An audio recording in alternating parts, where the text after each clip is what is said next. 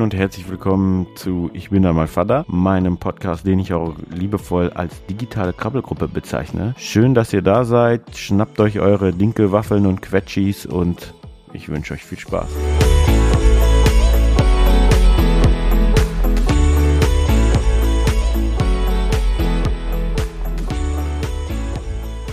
Hallo und herzlich willkommen zu Ich bin da mal Vater, meinem Papa-Podcast. Heute habe ich das erste Mal einen Gast dabei und zwar ein Frauenarzt und Geburtshelfer.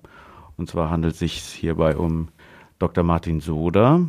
Der hat seine eigene Praxis in Ettlingen, einer Stadt neben Karlsruhe. Und äh, er ist hier auch in der Umgebung auch aufgewachsen und äh, arbeitet hier und ist mit seiner Frau glücklich verheiratet und hat zwei Kinder.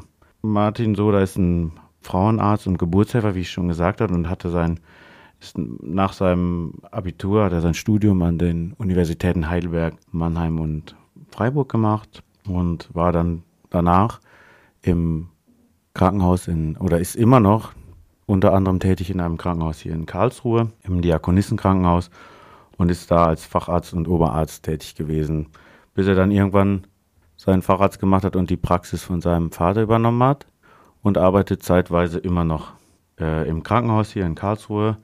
Unter anderem macht er auch ähm, Dozententätigkeiten ähm, an einer Hebammenschule hier in Karlsruhe und hat, das ist mein spezieller Favorite, einen speziellen Geburtsvorbereitungskurs für Männer. Der heißt von Mann zu Mann, den ich auch selber besucht habe. Der war wirklich gut. Also dazu seht ihr auch dann nochmal in den Show Notes, könnt ihr nachsehen. Da habe ich euch den dann verlinkt, den Kurs, dass ihr euch da auch selber mal informieren könnt über den Kurs. Und ansonsten, lieber Martin, habe ich irgendwas vergessen? Fehlt irgendwas? Nö, also du hast es, hast meinen mein Weg äh, Richtung äh, Geburtshilfe und Frauenheilkunde schön nachgezeichnet. Meine Frau erwähnt, meine zwei Töchter erwähnt, äh, alles, was wichtig ist. Ähm, ich freue mich hier zu sein. Ja, cool. Erstmal zunächst einmal vielen Dank von mir nochmal, dass du dich da bereit erklärt hast, auch die Fragen zu beantworten und äh, mir dementsprechend auch Unterstützung zu geben und die Expertise. Für mich ist es wichtig, mal zu wissen, wenn ich jetzt alles so sehe, Praxis, Arbeit im Krankenhaus, Dozententätigkeit, Familie, der Geburtsvorbereitungskurs, eine eigene Praxis, wenn ich mich hier umschaue. Wir sind nämlich heute in der Praxis da kommen so einige Erinnerungen wieder hoch. Da komme ich aber gleich nochmal zu. Wie schaffst du es, das alles unter einen Hut zu kriegen? Das, das, das ist die erste Frage, die mich, die sich schon seitdem ich das durchgelesen habe, mir stellt. Das schaffe ich nur, weil ich ähm, ja eine Hebamme geheiratet habe, die äh, tatsächlich sehr großes Verständnis ähm, für meinen Job aufbringt, äh, die mich da einfach sehr gut unterstützt die auch ähm, in Sachen Praxistätigkeit mittlerweile an meiner Seite ist, sich da weitergebildet hat als Praxismanagerin. Ähm, also alleine wäre dieses Programm nicht zu stemmen. Ähm, auch als ich den Kurs, den du jetzt ja schon angesprochen hast, 2014 ähm, an, an den Start gebracht habe, hat sie mich beraten, ähm, hat mir geholfen, die Inhalte so zu wählen, dass es für Männer passt und für Frauen passt oder für die Frauen, die dahinter stehen, hinter den Männern. Mhm, mhm. also das ist wirklich nur durch die äh, Unterstützung meiner Frau möglich und einfach dadurch, dass sie da auch viel Verständnis aufbringt, dass ich häufig nicht zu Hause bin. Ja. Ist es, wenn ich mir das so anhöre, eine Hebamme und ein Geburtshelfer und Frauenarzt, seid ihr immer einer Meinung, wenn es um bestimmte Themen geht? Ich stelle mir das gerade vor. Das sind ja eigentlich zwei Tätigkeiten, sag ich mal, der Geburtshelfer und die Hebamme müssen ja Hand in Hand arbeiten, aber nicht immer zwangsläufig die gleiche Meinung haben. Sitzt ihr am Frühstückstisch zusammen und philosophiert darüber? Wie muss ich mir das vorstellen? Darf ich das fragen? Also wir sitzen tatsächlich manchmal am Frühstückstisch ähm, und besprechen Fälle, so blöd es klingt. Ne? Ich komme nach so einem 24-Stunden-Dienst mhm. heim und äh, man hat was auf der Seele, weil irgendwas besonders gut gelaufen ist ja. oder weil was besonders schlecht gelaufen ist und bespricht es und dann kommen natürlich nochmal vielleicht auch andere Aspekte rein. Ich denke, das ist für beide Seiten interessant äh, und äh, befruchtend, äh, wenn man das so sagen darf. Ja, natürlich. Passt ja.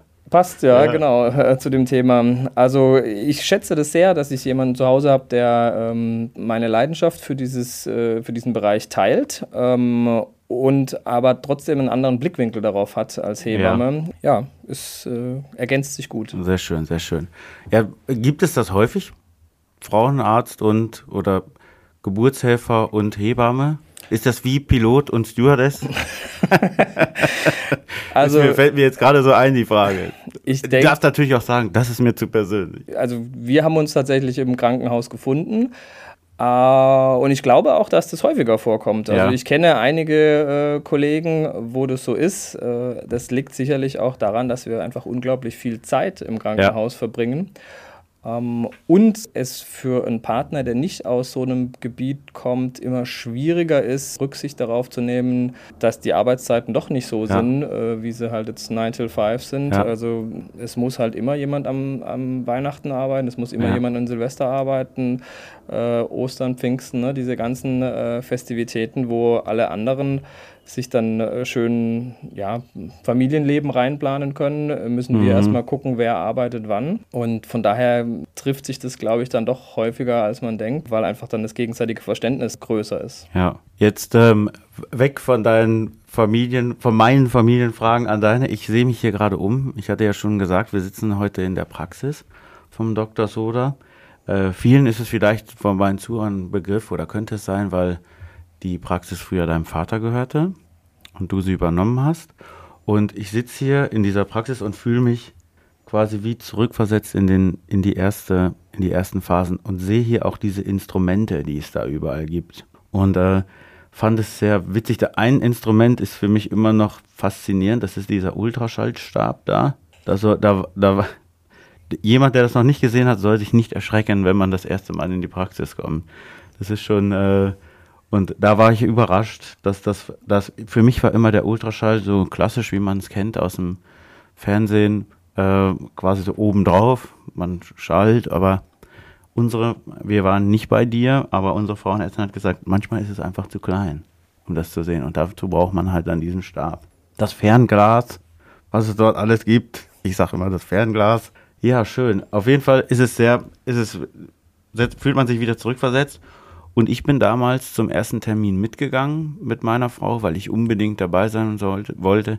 Ist das üblich oder kommen viele Väter mit, kommen wenige Väter mit?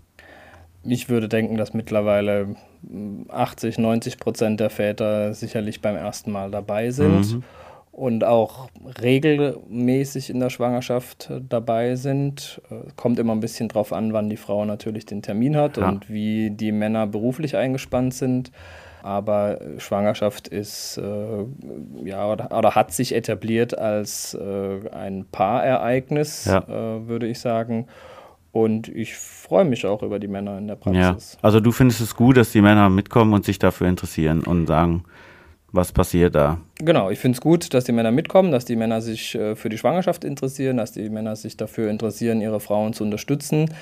Ähm, was ich nicht gut finde, ist, äh, wenn es überhand nimmt. Ja. Also wenn die Männer äh, quasi so viel äh, mitentscheiden wollen und so viel äh, mit dabei sein wollen, äh, dass die Frau da überhaupt gar keinen Freiraum mehr hat. Ja aber dass das jetzt äh, nicht mehr so ist wie vor 40, 50 Jahren, dass die Schwangerschaft jetzt rein äh, die Sache der Frau ist, das begrüße ich als äh, Selbstvater mhm. von zwei Kindern sehr. Also ist es so, hast du es auch schon erlebt, dass wenn jetzt ein Vater hier ist und ich meine, es ist ja schon so, ich denke an diesen Stuhl und auch an diese Umkleidekabine und es ist ja wirklich so, dass du als Frauenarzt oder dann die Frauenärztin die Frauen untersuchen sehr intim. Das ist ja schon, schon sehr intim. Vor allem, wenn ich diesen Ultraschallstab sehe.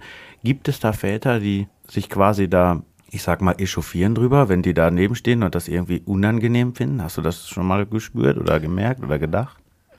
Verstehst also, du, wie ich das meine? Ich verstehe. Ähm, die, dass die das jetzt vielleicht nicht immer total angenehm finden, das spürt man manchmal. Ja. Ich glaube, die, die es, die nicht dabei sein wollen, weil es zu unangenehm wäre, die kommen nicht mit ja. oder die Frauen kommen dann einfach ah. alleine. Schwierig ist es bei, sage ich mal, so ein bisschen asymmetrischen mhm. Paaren, also wo jetzt vielleicht ein sehr dominanter Partner mhm. mit dabei ist Ähm, das empfinde ich auch als Frauenarzt äh, als unangenehm, Ja. ne, weil die Frau ja schon in einer, wie du schon richtig gesagt hast, Ja. in einer exponierten Pose liegt. Man macht den vaginalen Ultraschall. Mir sind die Paare, die irgendwie da paritätisch äh, Ja. am Start sind, am liebsten Ja. natürlich. Ist es auch schon vorgekommen, dass du gesagt hast, das ist mir jetzt gerade zu viel, geh mal raus, oder? In der eigenen Praxis ist es bisher noch nicht vorgekommen. In der Klinik erlebt man das mal ab und an. okay. Also quasi, wenn es dann zur Sache geht.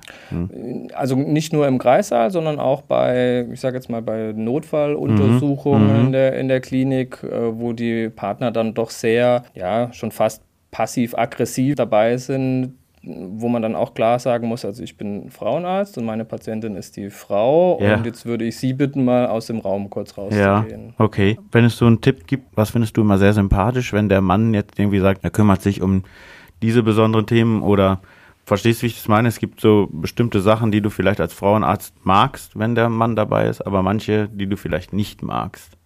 Hast du da sowas aus dem Stehgreif jetzt? Also was ich mag, sind einfach äh, interessierte Männer, ähm, die aber trotzdem ein, sich irgendwie ja, an die Regeln halten Ja. und zurückhaltend sind Ja. und sich nicht Ja. in den Vordergrund drängen, ne, weil Hauptdarstellerin ist Ja. In dieser ganzen Phase die Frau. Mhm. Ähm, aber normales Interesse, ein partnerschaftliches Interesse, das finde ich immer, äh, gefällt mir Okay, gut. okay. Wenn ich da so zurückdenke, weiß ich noch, dass meine Frau und ich am 7.12. den Schwangerschaftstest gemacht haben und ich weiß gar nicht mehr, was es war, ob es wirklich ein, ich glaube, es war ein Sonntag und wir haben montags direkt bei der Frauenärztin angerufen und ich war brutalst überrascht, dass wir einen Termin zwei Wochen später bekommen haben. Ähm, ich hatte immer gleich gedacht, oh Gott, um Himmels Willen, jetzt muss alles vorbereitet werden, weil sie könnte ja schwanger sein.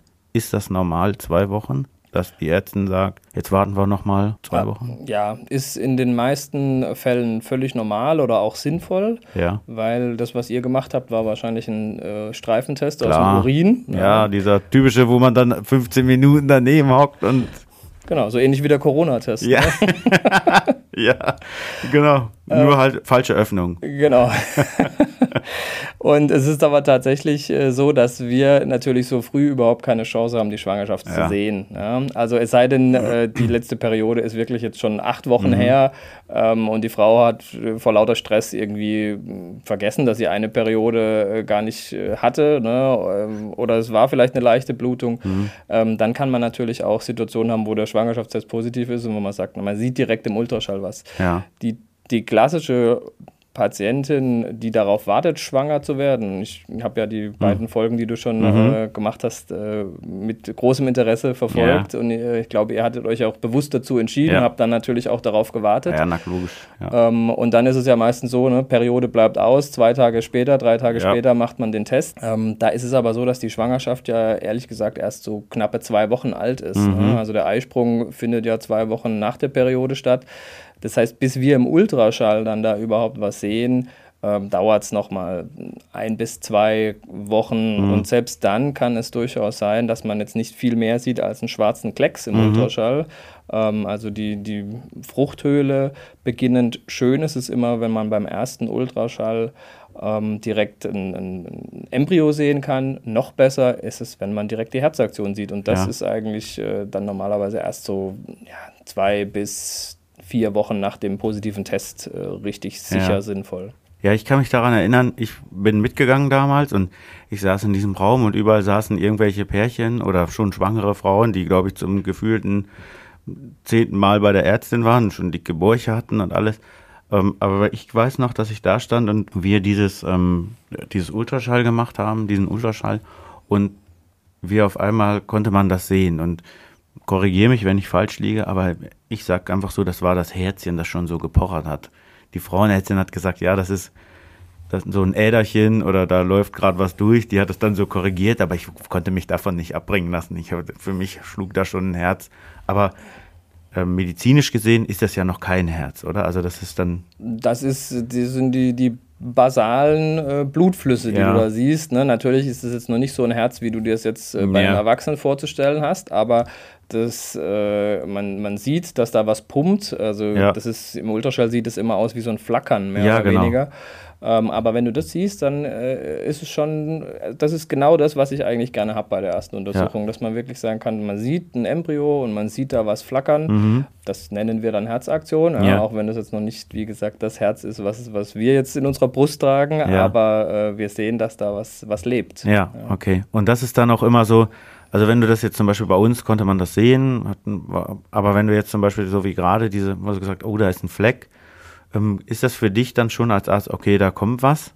Also das ist befruchtet, sieht man das über einen Ultraschall? Kann man das dann so früh schon sagen, wenn also man sieht natürlich schon, ob ja. eine Schwangerschaft äh, da ist. Ja. Ähm, wenn man jetzt nur diesen kleinen Fleck sieht, ja.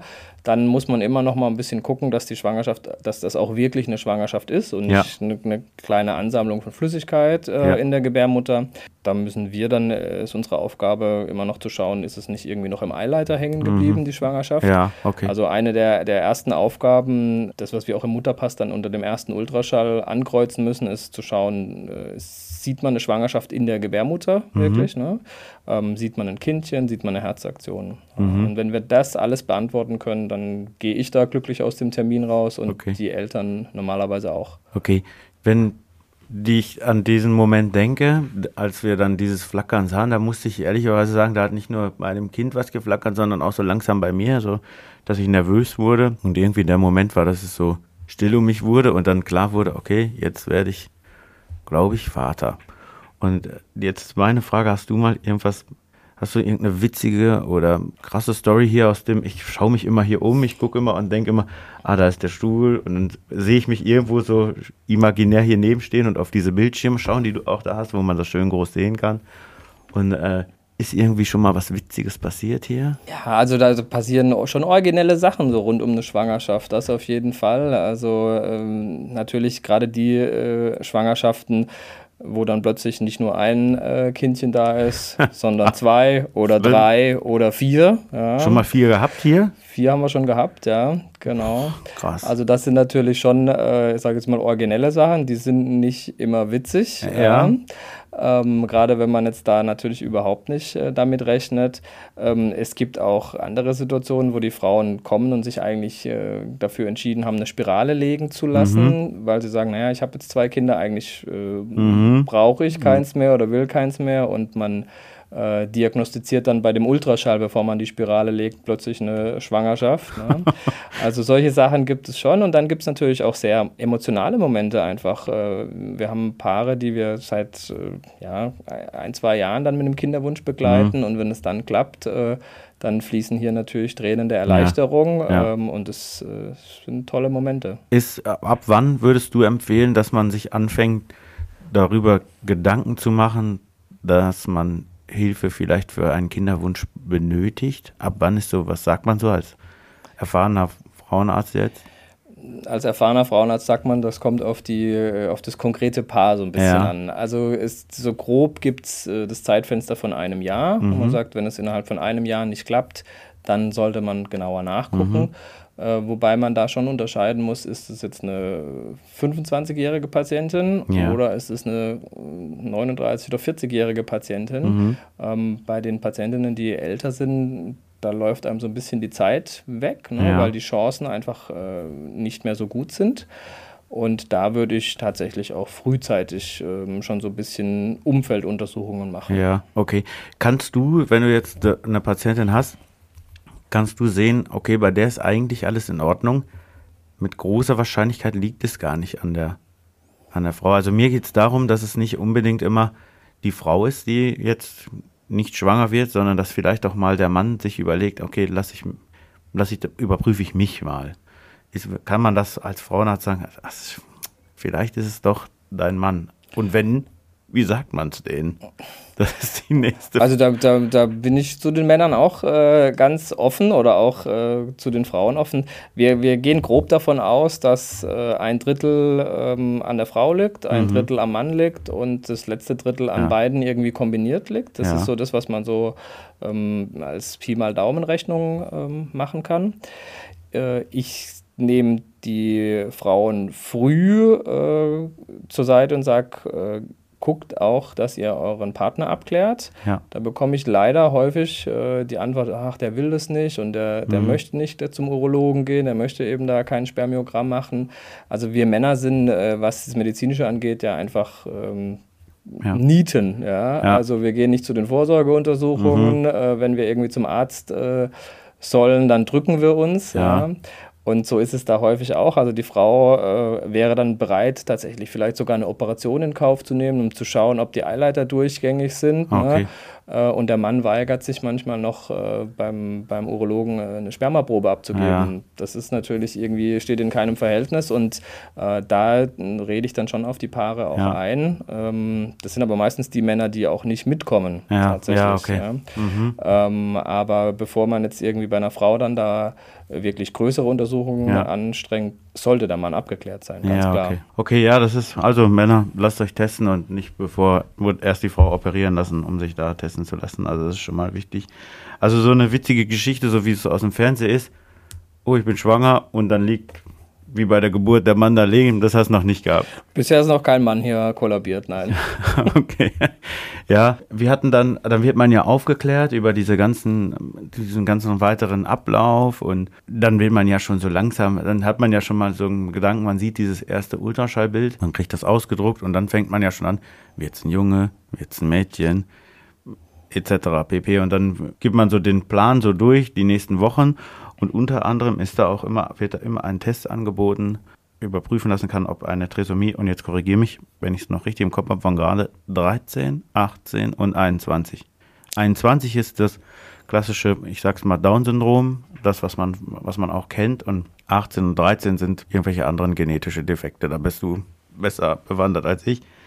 Würdest du diesen Test empfehlen oder nicht? Nicht, also nicht hauptsächlich nur, um das Geschlecht zu bestimmen, sondern um sowas auch abzuklären. Also um das Geschlecht zu bestimmen, würde ich Ihnen nicht empfehlen, ja. weil das, äh, man kann es ja nicht zurückgeben, das Kind. Ne? Ja. Also man will es ja auch nicht zurückgeben dann. Ähm, das ist ja nur, um die menschliche Neugier recht früh zu Ja. befriedigen. Ähm, wenn das jemand machen will, kann man das natürlich machen, aber das würde ich jetzt ärztlich nicht empfehlen. Ähm, bei den Tests auf Trisomien, ähm, du hast es vollkommen richtig gesagt, 21, 18, 13, ähm, ist es so, dass es natürlich auch auf die Situation ankommt. Habe ich eine sehr junge Patientin, habe ich ein äh, sehr niedriges Risiko für diese Trisomien. Mhm. Habe ich eine äh, ältere Patientin, 35 aufwärts, 40 oder vielleicht sogar über 40, dann würde ich auf jeden Fall diesen Test empfehlen, weil da die Wahrscheinlichkeit für eine Trisomie recht hoch ist. Ich empfehle den nicht uneingeschränkt ähm, oder beziehungsweise ich empfehle dann häufig äh, zusätzlich auch eine, eine sonografische Diagnostik, also einen Ultraschall, um sich anzuschauen, wie sieht das Kind insgesamt aus. Also habe ich sonst Auffälligkeiten am Kind, habe ich eine, eine auffällige Nackenfalte vom Kind, die eben auch für andere Fehlbildungen spricht. Ähm, Gerade bei der jungen Patientin ist der Anteil der Trisomien so gering. Ähm, die Leute haben den Eindruck, wenn ich diesen Test mache, dann sagt mir der Test, mein Kind ist gesund. Das entspricht aber nicht der Wahrheit. Der Test sagt einfach, das Kind hat keine Trisomie 21, 18, 13. Ja, Ähm, und das muss man natürlich vorher im Gespräch mit den Eltern ganz klar ähm, ja, thematisieren, was der Test kann und wofür er gut ist. Ähm, er, hat seine, äh, er hat seine Berechtigung. Er wird seit letztem Jahr auch tatsächlich ähm, in gewissen Situationen von der Krankenkasse übernommen. ja. Ähm, und es ist auch gut so. Aber ähm, es ist nicht das Allheilmittel und nicht die Antwort auf die Frage, ist mein Kind gesund? Ja, ja, okay. Ja, das ist immer die, das war für uns auch die Frage, was macht man, wenn ich weiß, es hat jetzt eine Trisomie 21, damit wäre das Kind ja theoretisch auch lebensfähig. Ich habe mal gehört, dass, ich glaube, 18 oder 13, da ist eigentlich, das wird schwierig, dass das Kind lange lebt. Aber bei einer Trisomie 21, wir, meine, die Tante meiner Frau, die hat das auch. Die ist jetzt, was haben wir, 22, die ist 62 Jahre alt und fit wie ein Turnschuh. Das man, sagt, man sagt, früher hat man das nicht geglaubt, die wurden da nicht alt, als die damals geboren war, hatte man immer so, die hat quasi, die hat schon 30 Jahre mehr auf dem Buckel, als man ihr zugetraut hat. Was ist, wenn ich jetzt weiß, durch diesen Test, was, äh, es hat Trisomie 21, treibe ich es dann ab oder ziehe es durch? Das muss man sich natürlich dann auch vorher im Klaren sein, in meiner Meinung. Natürlich.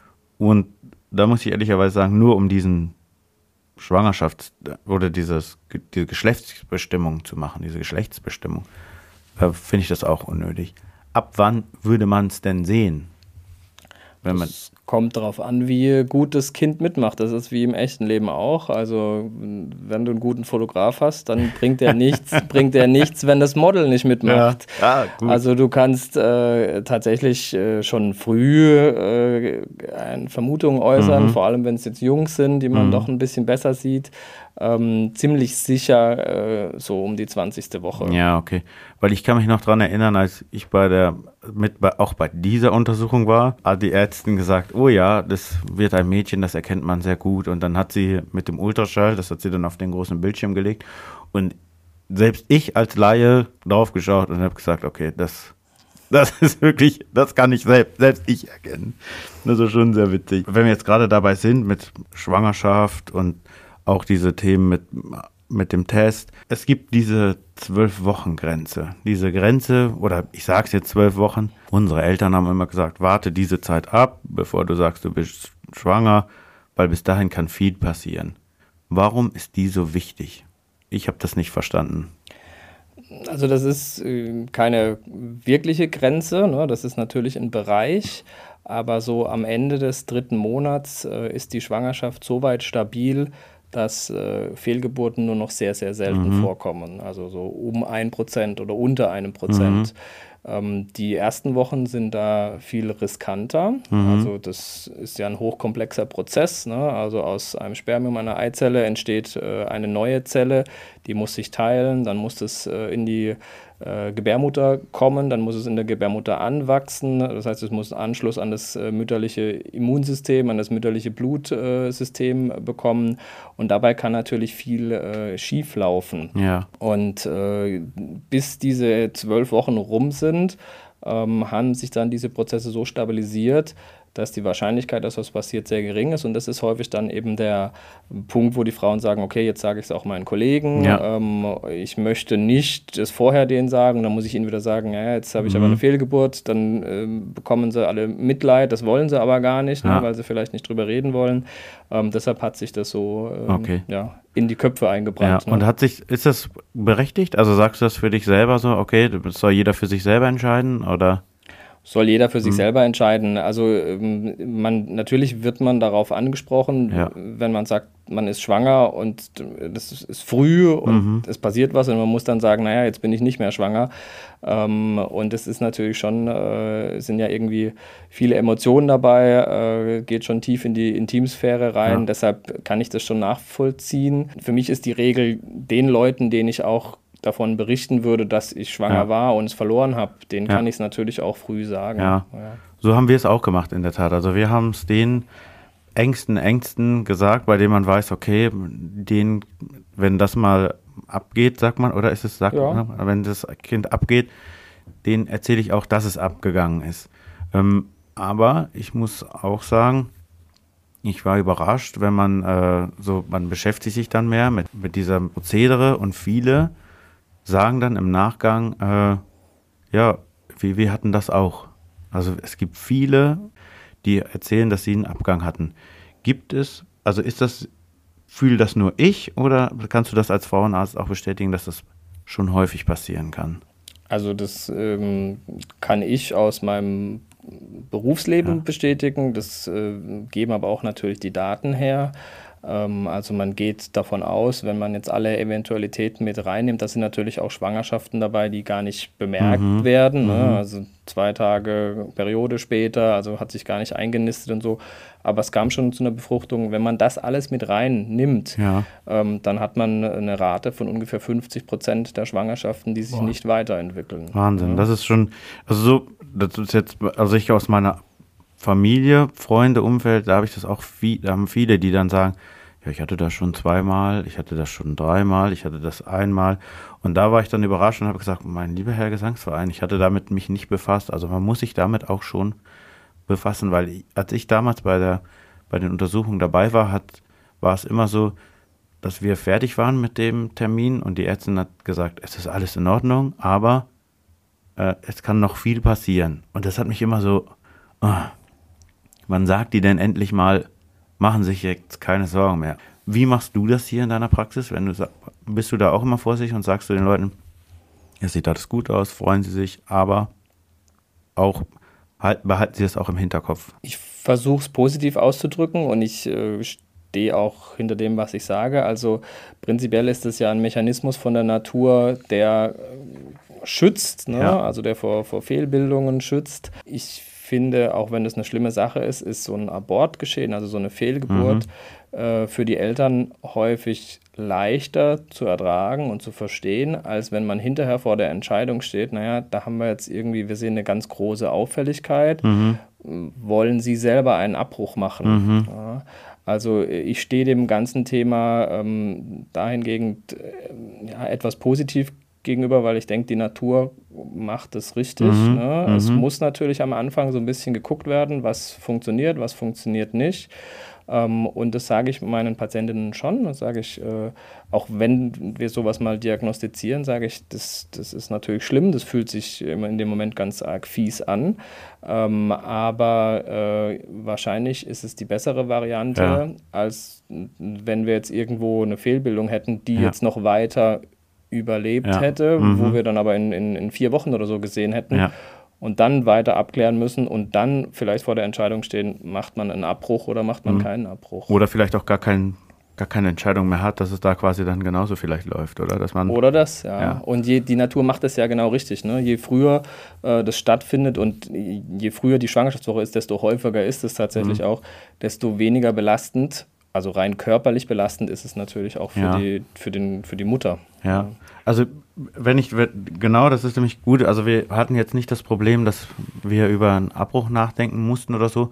Der Martin, ich nenn, darf ihn Martin nennen, der Dr. Soda hat mir hier ähm, auch gesagt, ich soll mal meinen, den Mutterpass mitbringen. Und da habe ich ihm mal einen so einen Ausschlag gezeigt von meiner Frau, die hatte da mal kurz Bluthochdruck. Und unter anderem waren wir, wussten wir, dass ein Bluthochdruck darauf hindeuten kann, dass es ähm, eine Schwangerschaftsvergiftung geben könnte. Da wird man natürlich gleich sensibel und da war meine Frau auch ganz schön nervös. Wie gefährlich ist so eine Schwangerschaftsvergiftung? Und worauf muss zum Beispiel ich als Mann, wenn ich merke, oh, Bluthochdruck oder meine Frau hat eine rote Birne die ganze Zeit, also so, das ist ja der klassische Bluthochdruck, sehe ich das meiner Frau an? Kann ich da was machen? Was kann ich machen, wenn du was weißt? Gibt es da irgendwelche Tipps? Also das ist natürlich äh, nicht die Aufgabe eines Vaters, das zu erkennen. Mhm. Ne? Also um mal alle Väter aus dieser Verantwortung rauszunehmen. Ähm, wenn man sich dafür interessiert, äh, wir hatten ja vorhin jetzt den Mutterpass da angeschaut von deiner Frau oder von eurer Schwangerschaft, äh, dann gibt es immer eine, eine Spalte für den Blutdruck, ja. wo wir Frauenärzte das eintragen. Es gibt eine Spalte für den Urin. Mhm. Ähm, die klassische ähm, Schwangerschaftsvergiftung zeichnet sich durch einen erhöhten Blutdruck äh, mhm. aus, der sekundär dazu führt, dass die Niere nicht mehr das ganze Eiweiß mhm. behalten kann oder rausfiltern kann. Das heißt, es taucht dann auch Eiweiß im Urin auf. Mhm. Und ähm, das sind so die zwei Spalten, auf die wir diesbezüglich achten. Und dann geht es natürlich, und da können die Männer auch mit drauf achten, dann geht es um die, wir nennen das immer klinischen Symptome. Also ja. wie, wie verhält sich die Frau in so einer Situation? Also wenn du jetzt nach Hause kommst und deine Frau sagt, ja Mensch, mir ist den ganzen Tag kotzübel und ich habe Kopfschmerzen und ich ja. habe Augenflimmern und so, okay. dann könnte das zum Beispiel ein Symptom, also ein klassisches ja. neurologisches Symptom von so einer Schwangerschaftsvergiftung sein. Hm. Vielleicht noch ein Wort zum Thema Schwangerschaftsvergiftung, weil das ist natürlich ein blödes Wort. Das hat ja mit einer Vergiftung nichts zu tun, ähm, sondern das sind alles äh, Erkrankungen, äh, wenn man das jetzt fachlich korrekt ausdrücken würde, würde man sagen, es sind hypertensive Schwangerschaftserkrankungen, also okay. Erkrankungen meistens im letzten Drittel der Schwangerschaft, die mit einem hohen Blutdruck einhergehen. Okay. Ja, ähm, also haben nichts damit zu tun, dass die Frau durch irgendwie durch die Schwangerschaft vergiftet wird oder so, sondern mhm. meistens dadurch, es gibt verschiedene Theorien, wie kommt es denn zu so einer Schwangerschaftsvergiftung, ähm, aber meistens geht man davon aus, dass die die Gebärmutter, äh, die Plazenta nicht so willkommen heißt. Ja. Also die kann sich nicht so gut einwachsen. Mhm. Äh, und dann äh, gegen Ende der Schwangerschaft kippt so ein bisschen das Verhältnis. Mhm. Also die Versorgung für das Kind ist, ist nicht mehr bei normalem Blutdruck so gut. Und was macht der mütterliche Körper?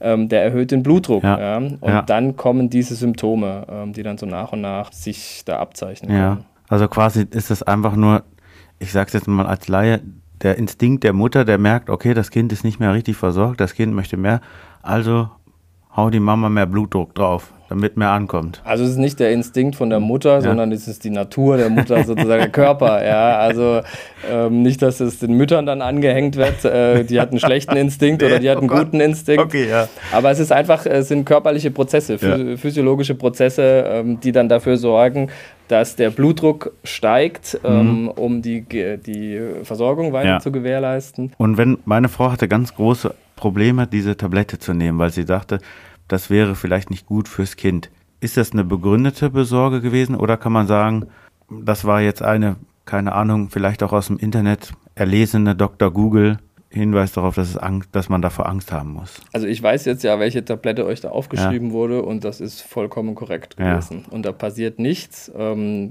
schlechter für Kind und Mutter ja. ist eben den Blutdruck äh, hochzulassen. Weil ich weiß, dass meine Frau hatte immer Angst, irgendwelche Medikamente zu nehmen, weil es immer darum ging, schadet dieses Medikament meinem ungeborenen Kind.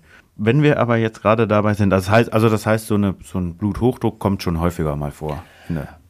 Kann es geben ja. und dann gibt es eben verschiedene Ausprägungen. Wenn es nur der Bluthochdruck ist, ähm, dann ist es nochmal ein bisschen was anderes, als ja. wenn auch noch die anderen Symptome dazu ja, kommen. Okay. Dann wäre jetzt eigentlich, wir kommen so langsam so zum Ende hin. Jetzt ist für mich die Frage, wenn ich jetzt daran denke, unser lief relativ geschmeidig. Verlaufen viele Schwangerschaften so, dass man sagen kann, es läuft nach Plan oder gibt es viele solcher? Ist das überhaupt eine Schwangerschaft, die außerplanmäßig, also nicht so richtig nach Plan läuft, wenn sie mal so einen Blutdrucktabletten nehmen muss? Oder ist das noch, wo man sagt, da bleiben wir mal tiefenentspannt? Du verstehst, wie es meine? Also. Da kommt, es kommt jetzt darauf an, wen du fragst. Also wenn du mich als Frauenarzt fragst, hm. dann kann ich dir sagen, ähm, das wäre jetzt für mich eine völlig entspannte äh, ja. Schwangerschaft. Äh, der Blutdruck war nicht hoch. Mhm. Sie hat die Tablette äh, wahrscheinlich gar nicht gebraucht, ne, ja. weil äh, es einfach nur bei, bei den Messungen bei der Frauenärztin der, der Blutdruck hoch war.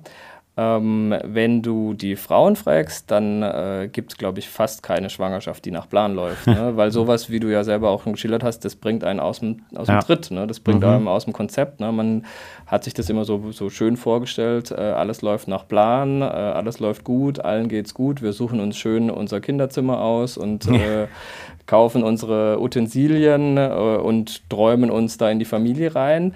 Äh, und leider ist es doch häufig so, dass es irgendwie mal das eine oder andere Problemchen gibt, was mhm. jetzt aus medizinischer Sicht völlig unerhebend ja. ist. Ja. Aber was die Frauen dann doch äh, aus dem Konzept bringt oder die Paare. Ja, das heißt also, du sagst, dass dass eine Schwangerschaft nach Plan ist eher das, oder wenn sie nicht nach Plan ist, ist eher so, dass man das in seinem eigenen Kopf hat. Also das heißt, du plädierst eher auch darauf, vielleicht einmal ein bisschen tiefer durchzuatmen und zu sagen, okay, es ist jetzt nichts Schlimmes, es läuft trotzdem noch nach Plan, es ist gesund, es ist alles okay, wir müssen nur jetzt Bluthochdrucktabletten nehmen.